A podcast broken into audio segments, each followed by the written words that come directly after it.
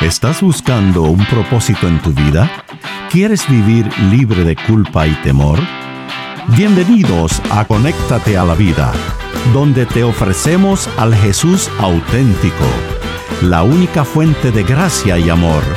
Y aquí está Elizabeth Talbot con Gustavo Squarson.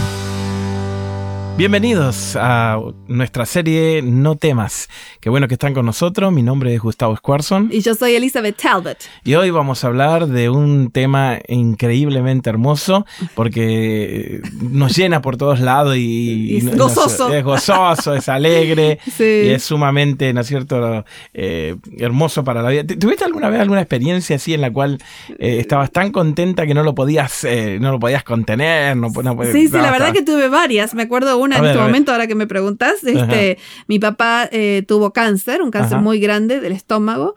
Este, y entonces este, nos dijeron que iba a ser una operación media larga. Mm. Eh, Y pasaba el tiempo, pasaba el tiempo, no nos mandaban mensajes. Nosotros estábamos con un cosito, con una ventanita que tenía que mandarnos mensajes. Y decía, sigue en operación, sigue en operación. Y después de como siete horas salió de la Oh. operación y este y, y venía caminando, parecía en cámara lenta, el doctor no llegaba nunca donde estábamos Sí, nosotros. me imagino, me imagino. Y entonces dijo, buenas nuevas. Oh, El cáncer ha sido este, exterminado. exterminado.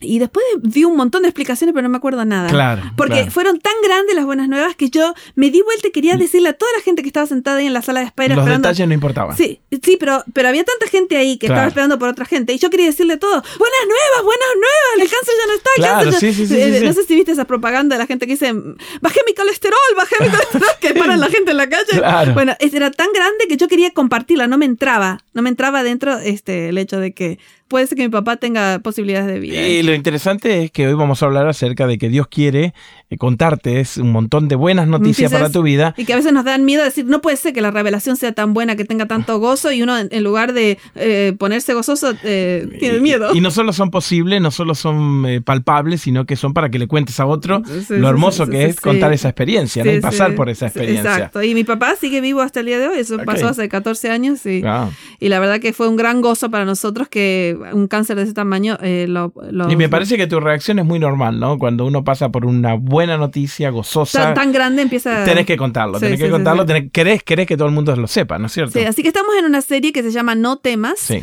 Este, eh, tenemos 365 veces en la Biblia que dice No temas. Uno para cada día del año. Ahí está. Así que hoy vamos a ver una de esas que este, los ángeles van a decir no temas. Así que lo hemos llamado No temas la revelación de Dios, porque. Dios tiene buenas nuevas para ti. Vamos a ir a Lucas capítulo 2, cuando los ángeles le van a contar a los pastores que acaba de nacer Jesús, la Ajá. buena nueva más grande del mundo. Y me, me resulta interesante en Lucas capítulo 2 Ujú. que los ángeles tuvieron que pasar por encima del templo y irse a la granja. Sí, sí, sí. sí. ¿Por, por qué te parece que pasaron por encima los, los doctores de la ley, los fariseos, todo lo que estaban eh, estudiando la Biblia Porque- y se fueron a los pastores? Porque tenían demasiada información, pero no la bajaron al corazón, ¿viste? Y a veces nos pasa, nosotros tenemos mucha información, aquellos que vivimos eh, rodeados de cosas espirituales o de iglesias o de, eh, de trabajo, ¿viste? En, los ministerios de Dios, podemos estar llenos de información, pero no la bajamos al corazón, ¿no es cierto? Y Es- quedó en la que mente. Quedó, quedó, quedó como información, quedó como un dato más. Sí, y, y algo ellos necesitaban más, iban a, eh, iban a entender más, iban a estar más gozosos, iban... Yo creo que, la, que Dios necesita gente que, que pueda abrir su corazón a las buenas nuevas. Yo, yo creo que, eh, viste, me parece que el vivir a la expectativa de lo que Dios va a hacer es espectacular. porque- Espectacular, exactamente. Sí, sí, viste, Sí. porque Yo siempre digo que, que mi vida es como, como no, no sé cómo se llama, los sidecar, no sé si te acordás de Ajá. que decíamos que viene, que el Espíritu Santo está en una, eh, en una moto, moto Harley Davidson y yo, yo tengo un carrito al lado y me voy agarrando el sombrero porque no sé lo que, por dónde va a ir y lo que va a hacer y me a- encanta. y a, mí me parece que siempre hay que vivir sentado, viste, a la orilla del asiento para ver qué, ¿Qué- es lo que es lo Dios. que- porque te va a sorprender. Acordate, ¿no? Lo que hemos dicho. Dios siempre deja lo mejor para el último. Los tiempos de Dios son increíblemente Diferentes. diferentes, pero llega a tiempo. Sí, sí, sí, sí, sí. Así que no, no hay que vivir la vida con, con miedo, sino con el gozo de, de vivir en el plan de Dios y en la revelación de Dios, en este caso, la más grande, que Dios había mandado Y- y- un Salvador. Y tener mucho cuidado, ¿no? De, de que no te pase de largo, que, que- que las buenas nuevas, que la revelación no te pase de largo. Como, como le esta- pasó a los que estaban en el templo, porque los ángeles se fueron a la granja. Esperando por miles de años y en el momento que ocurre ellos No, no, estaban no, mirando no para estaba otro listo. lado. Exactamente. Sí. Así que eh, vamos a empezar en Lucas capítulo 2. Muy bien. Este, a- acuérdense que las profecías del Antiguo Testamento son como que estamos poniendo piezas de un rompecabezas. Sí. Este, que Dios está mostrando cómo va a mandar este redentor. Y tenemos varias, eh, por ejemplo, empiezan en Génesis 3.15, que tenemos la primera promesa de que iba a haber el descendiente de una mujer que le iba a aplastar eh, el- la, cabeza, a la serpiente, ¿no? serpiente. Después, más adelante, tenemos a Abraham cuando en, el Génesis capítulo 2, versículo 3, Sí. otro pedacito del rompecabezas que va a ser un descendiente de Abraham, el que iba a venir, ¿no? Claro, claro. Después tenemos eh, que iba a ser del descendiente de David, etcétera, etcétera. Pero hay una profecía que es eh, Miqueas capítulo 5, versículo 2, que dice que Jesús iba a nacer en Belén, Ok, este, pero José y María eh, vivían en Nazaret. Así que Lucas nos va a decir cómo llegaron ¿Cómo Dios puso todo eso en... para que lleguen a Belén. Claro, y en concordancia con la profecía para Es- que la exacto, que, revelación que- sea que fueron exacta. cientos de años después. Claro, imagínate vos. sí. Así que este Lucas es el único que nos dice que Augusto César estaba eh, de emperador, ¿no es cierto? Y eh, decidieron hacer un censo, empadronar a todos y como ellos eran de la, de la ciudad de David, Ok, tuvieron que... que ir a Belén. Acuérdate Ajá. que David también nació en Belén. Claro. Mucha Sí, gente sí, se sí, olvida. Que, Bel- que, que, eh, que tuvieron que ir a Belén porque David era de Belén. Claro, claro, porque venía del linaje, ¿no es cierto? Sí, de, de- sí, de- sí. de David. Eh, En 1 Samuel capítulo 16 dice que David y toda su familia eran también de, Belén, Belén, ¿no? ok. Bueno, muy bien. Entonces acá se nos va a decir cómo fueron a empadronarse. Y, pero vamos a hablar un poquito de este César Augusto, porque Ujú, después las buenas nuevas van a ser tan grandes que van a ser más grandes que César Augusto. Así que, ¿quién era César Augusto? Esto vamos a hablar un poquito. Dale, a ver, contame un poquitito algunas cosas de. De paso, este el nombre por el que se conoce César Augusto es Octavio. Ah, sí, ok. Sí, porque Octavio era un hijastro de Julio César. Ajá. Él, él fue, él estuvo, este, digamos, en poder desde el 31 antes de Cristo hasta el 14 después de Cristo. En, Así to- que en toda esta región de Jerusalén y To- de todo, to- Israel. toda Roma. Ah, el Imperio Romano, estamos hablando del emperador. Ok. Ah, ok, ok. Sí, sí, sí, perfecto. sí. Dale. Y entonces algunas cosas que creo que es importante que sepan es algunos de los títulos eh, eh, eh, lo, lo querían muchísimo. ¿Sabes que él hizo 55 mil millas de caminos? Uf. Imagínate Este- ahí sale el dicho de todos los caminos conducen a Roma. Exactamente, Claro, porque, claro. porque hizo tantos caminos, entonces empezó a progresar Roma, Ajá, todo el ajá. imperio romano empezó a... O sea que era una época próspera de de- de muy, buen gobierno. Por ¿no? eso se lo creía él, como, se lo llamaba Señor y Salvador. Ah, mira. Se lo llamaba Salvador como nosotros llamamos a Jesús. Ah, sí, mira. La misma palabra en griego es soter. Ajá. Así que lo llamaban Salvador.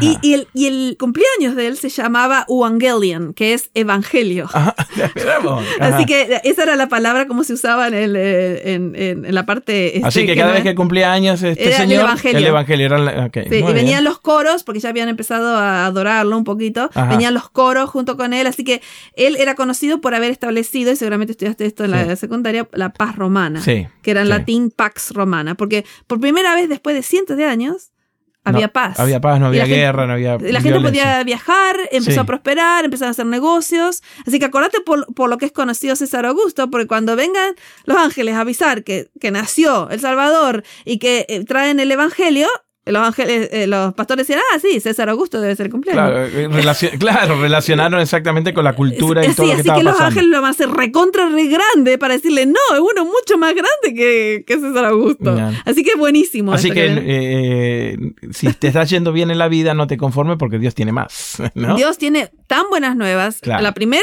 que mandó un Salvador. Sí. Este, segundo, que él va a usarte para agrandar su reino aquí en la tierra. Así que es increíble este, el gozo que, que tenemos que tener los que entendemos en la revelación. ¿no? Ya, Y como los pastores, ¿no? A Lo primero habrán entendido que era César Augusto. Y después dijeron, se- no, no, no, no, dicen los Y ángeles. se Dijeron, encuentran con una revelación mucho Vamos más a hacerlo. grande. A ver, versículo 8 de capítulo 2 de Lucas. Había pastores en la misma región que velaban y guardaban la vigilia de la noche sobre su rebaño.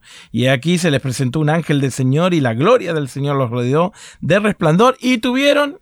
Gran temor, y dice el griego mega temor. O sea que se asustaron gran, bastante. gran es, es la palabra mega en el ¿Viste que no soy el único que me asusto con los ángeles?